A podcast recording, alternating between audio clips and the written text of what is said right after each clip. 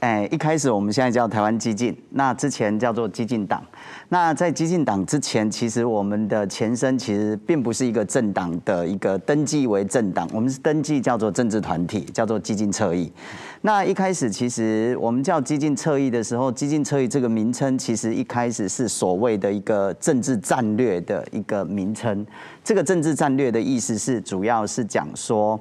其实是为了回应二零一二年，当时候其实是马英九先生连任嘛。那我们的那个现在的蔡总统、小英总统，在二零一二年第一次参选总统的时候，其实是落败的，而且输了哎六八九比六零九，输了八十万票左右。那那时候我们其实有一群人事实上是在欧洲念书，然后那一年回到台湾来投票。那投票的过程里面，其实后来因为选输，其实在海外就知道会输啦，只是说输了八十万票，还是内心很受伤。那为什么会很焦虑这件事情？其实是因为二零零八年的时候，马英九第一次当选。其实那时候的国际环境其实已经产生蛮大的变化，因为中国随着整个二零零八年的北京奥运，然后之后的那个零七年，因为美国刺激房贷嘛，那零八年是雷曼兄弟倒台，然后之后演变成二零零九年开始的欧债危机。其实那时候整个中国成为可以说是全球的经济的不景气当中的救世主，好拯救世界市市场的主人的那种感觉。所以在那个过程里面，你你可以看到整个中国的崛起的姿态是非常可怕的。二零零八年那一年选上马英九当选的时候，其实欧洲我不晓得那个像矢板先生应该知道，就是说，其实欧洲的报纸其实从来不是讲说台湾人因为想要六三三，好，所以我们选择了马英九先生，不是，他们说的事实上是讲台湾选择台湾人民在二零零八年选择一条亲近中国的道路。OK，到了二零一二年，其实欧洲报纸的大部分的头条写说，台湾可能下一步会接受中国所安排的地缘政治的这样的一个架构。那讲白了就是说，哎，台湾可能下一步就会成为九二共识啊，应该一国两制里头的这样的一个那个范畴里面。那当然就是等于台湾版本的台湾方案的一国两制嘛。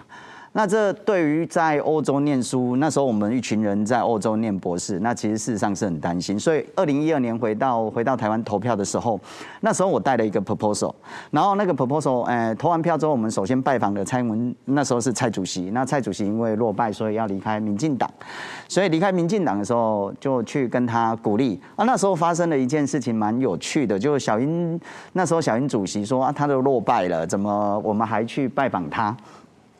我们只跟他讲一句话，就是说，我记得我很清楚跟那个蔡主席讲说，因为我们都是在欧洲学，呃，写博士论文，那我们做研究的人，所以我们比较理性，所以我们不是粉丝，好，所以来看你，并不是因为粉丝来看你，而是跟那个小云主席说，谢谢你的打拼，为台湾打拼也辛苦了，那我们会用我们的方式去为台湾做一些事情。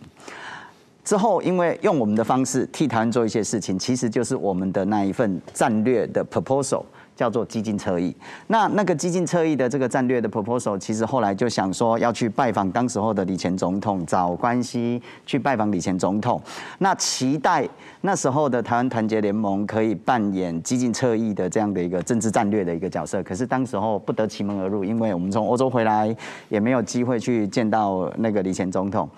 所以后来其实还蛮难过的，就是好像被打发走了。所以那时候我们就，我记得我跟那个那时候在高雄有一次就投完票，大家输了都内心很受伤。有一次跟林非凡，那时候他还在读成大的时候，准备上台北念书。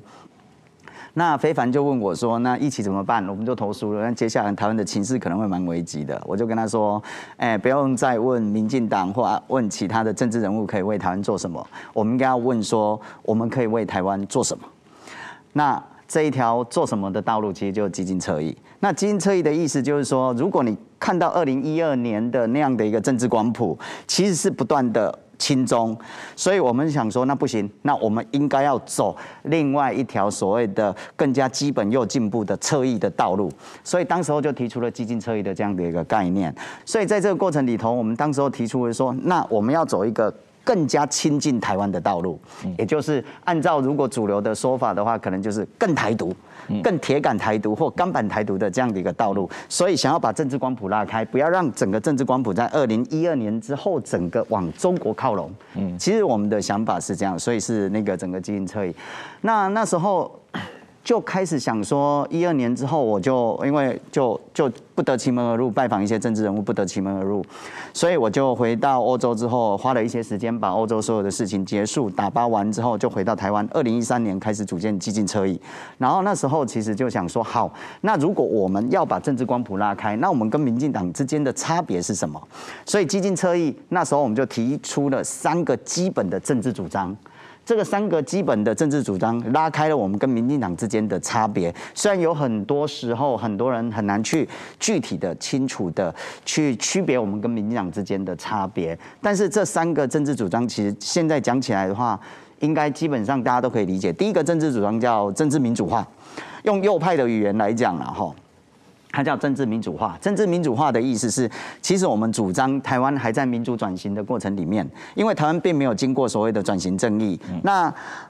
台湾在民主转型过程里头，那转型的过程里头，就像啊小孩子要长大成人，那我们台语有一件就叫登滚，就转骨。那转骨的过程里头，有时候转骨会顺，有时候转骨不顺啊。所以一样的那个整个岁数，可能你会体格有转过去的体格就比较健壮，没有转过去的还像很像那个整个体格就很像小孩子一样。所以我就觉得说。如果是这样的话，台湾重新去分析台湾现在最当时候最大的问题，到现在依然还没有解决的一个问题，就是所谓的中国国民党。因为二零，我们后来重新分析台湾的政治的格局，发现两千年陈水扁执政之后，大家尤其在推动台湾的民主进步的这一群朋友们，大家当然欢欣鼓舞。可是我们忘了一件事情。九零年代是台湾的民主的整个转型的过程里头，民主进程进展的非常的迅速，因为那时候有两个队伍，第一个队伍就是李登辉所带领的中国国民党，要把它本土化的中国国民党，OK，第一个执政队伍，第二个队伍当时候的在野党是本土的，就是忠诚于台湾的本土的在野党。民进党两个队伍共构出我们所谓的后来的第一次宁静革命，也就是推动了九零年代最精彩的台湾的民主的整个转型的过程。可是两千年之后，其实随着李登辉总统出，就说被称为战犯，连战把他认为是战犯，国民党认为是战犯，把他驱逐出去之后，整个李前总统他就组织了整个台联，那从此台湾就进入了蓝绿的一个政治格局。那如果没了李登辉，前总统所本土化的这个工程之下的国民党，那是不是整个本土化反错了？那这样的国民党其实已经会恢复到所谓的外来的性格，再加上整个连战二零零五年整个整个访中哈联湖公报等等之类的，那中国的利益第一次透由那个整个联湖公报进到台湾，那那时候你就可以看到说，其实台湾的政治格局其实已经跟民主国家完全不一样了。所以我提出一个理论，就是说跟 Huntington 不太一样的理论。Huntington 就是说第三波民主化，他们就一直认为说，其实一个国家，哎，往往在进行民主转型的过程里头，民主化的过程有时候会退缩，会威权复辟。那只要经过两次政党轮替，那这个国家应该就是民主巩固了。可是台湾有一个特殊性，嗯，台湾的特殊性是我们过去的政府执政的政府是国民党来到台湾向殖民状态的一个政府。所以两千年之后的这样的一个蓝绿格局，那包括国民党恢复了外来性格，以及后来的整个中国崛起之后，整个利益整个挂钩，两者挂钩之后，其实台湾就产生了一个状况，那个状况就是，哎，外来性格的亲中的，那国家认同有问题的这样的一个作为那个整个在野党，那时候两千年之后，国民党是在野党，那民进党是执政党，那这样的一个政治格局一定会产生一个非常混乱的状况，所以那时候我们就主张说，第一个。政治民主化，台湾激进的第一个主张就是政治民主化，就是台湾在民主转型过程里头，如果它是一个不合格的、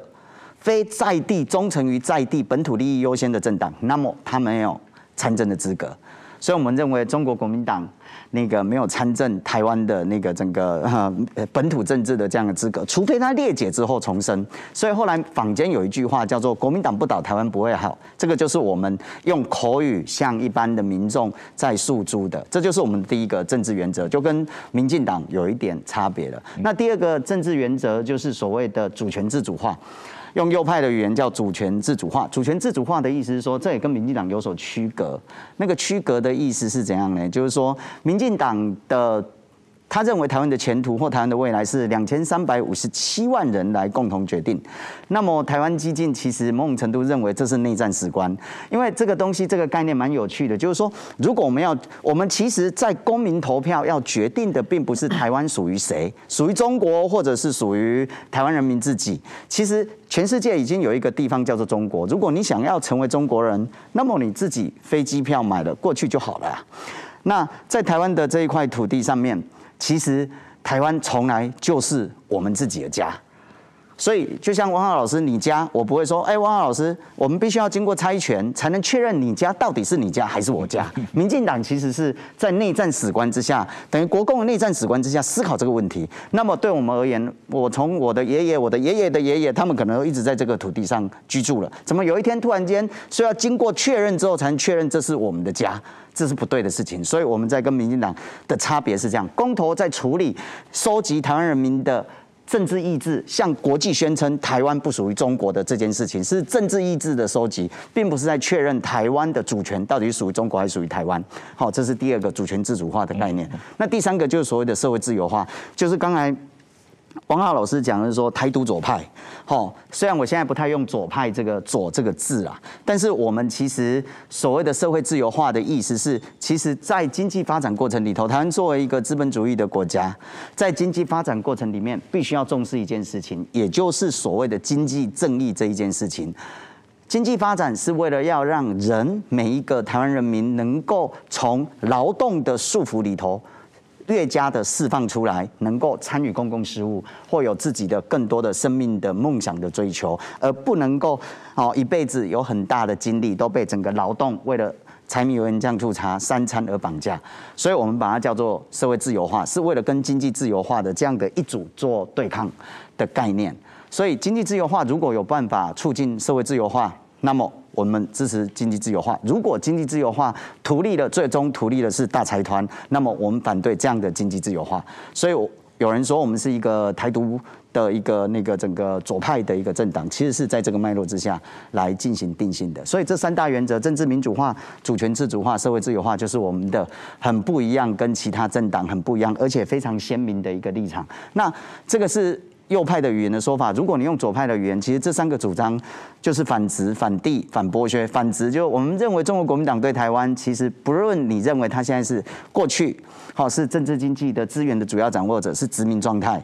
或者是。纵使国民党已经离开了那样的一个统治地位，可是他过去的党国的威权遗毒还留在我们每一个人的身心灵里面，这就是所谓的后殖民。不管怎么样，我们都必须要不断的去除过去的这些，不论是殖民的或者是后殖民状态的这样的一个阴影，这叫反殖。那反帝的话，我们一定要反所谓的中华帝国。第三，就反剥削，我们就要反对在劳动的过程里头，尤其青年世代遇到了很多，好，就整个在这个整个经济自由化，尤其那个新自由主义的全球化底下的这样的剥削的问题，所以我们是反殖、反帝、反剥削。所以你可以用右派语言去讲我们的，哦，基本的那个整个三大纲领，也可以用左派的语言去。包装后或来定性我们的三大政治纲领。对，其实我觉得他激进党，他他在于它是一个新的新的路线。当然，它现在还很弱小嘛。嗯。呃，我认为一个理想的台湾的将来就是有本土化的两大政党，然后互相监督、互相交替，这样的话是一个理想的政治。但是说呢，是有各种原因。嗯，这个还很难实现。嗯，呃，有一个原因就是因为因为选举制度嘛，这个小选举区每个选举区里只能选出一个议员的情况之下，一定会变成两大政党了。这个是日本有一个非常鲜明的，呃，就是过程。日本过去是中选举区，一个选举区一般能选出四五个国会议员。嗯，那个时候日本政党非常非常多。嗯，但是后来。九十年代的政治改革把它变成小选举区，只能选两个人物的话，日本就马上变成两大政党了。这个小党就没有没有生存存在空间了。那么我我觉得台湾激进党它能够对台湾的贡献，我觉得是它会把就是说，呃，怎么说呢？台台湾独立或者台湾本土化，把它重新赋予生命力。嗯哼，就是说过去我们讲台独，就是说彭敏敏或者什么台独理论大师是林卓水，或者是日本的什么王玉德这些人。他们的吧台独是什么？他们的台独是从中华民国推翻外来政权，实现台湾人自己当家作主的所谓的台湾独立嘛。所以说，他们的台湾独立，其实在一九九六年的总统大选，台湾人的李登辉当选，李登辉开始推行本土化的时候，他们的台独的主要课题已经结束了，主要矛盾已经结束了。当然还有一些后续的发展嘛。所以说，这个时候其实台独。就是说，他们那那一代那那一代台独，他们的主张、他们的诉求、他们的理论，其实这个已经实现了嘛。嗯。但是后来台湾出现一个新的敌人，就是中华人民共和国。嗯。那么台独就变成怎么抗中？嗯。这变成变成台独的一个新的理念了。但是这个新的理念呢，其实这么多年摸索出来的，民进党呢是还是守在老的理念里面。比如说赖清德这个副总统，他在行政院长讲过，我是台独工作者嘛，嗯。嗯，他的讲话还是得到大部分的民进的党内大佬的支持鼓掌嘛，嗯，其实他还是延续在民进党的理论之中，但是说台湾激进党就把非非常明显把抗中这个概念提出来，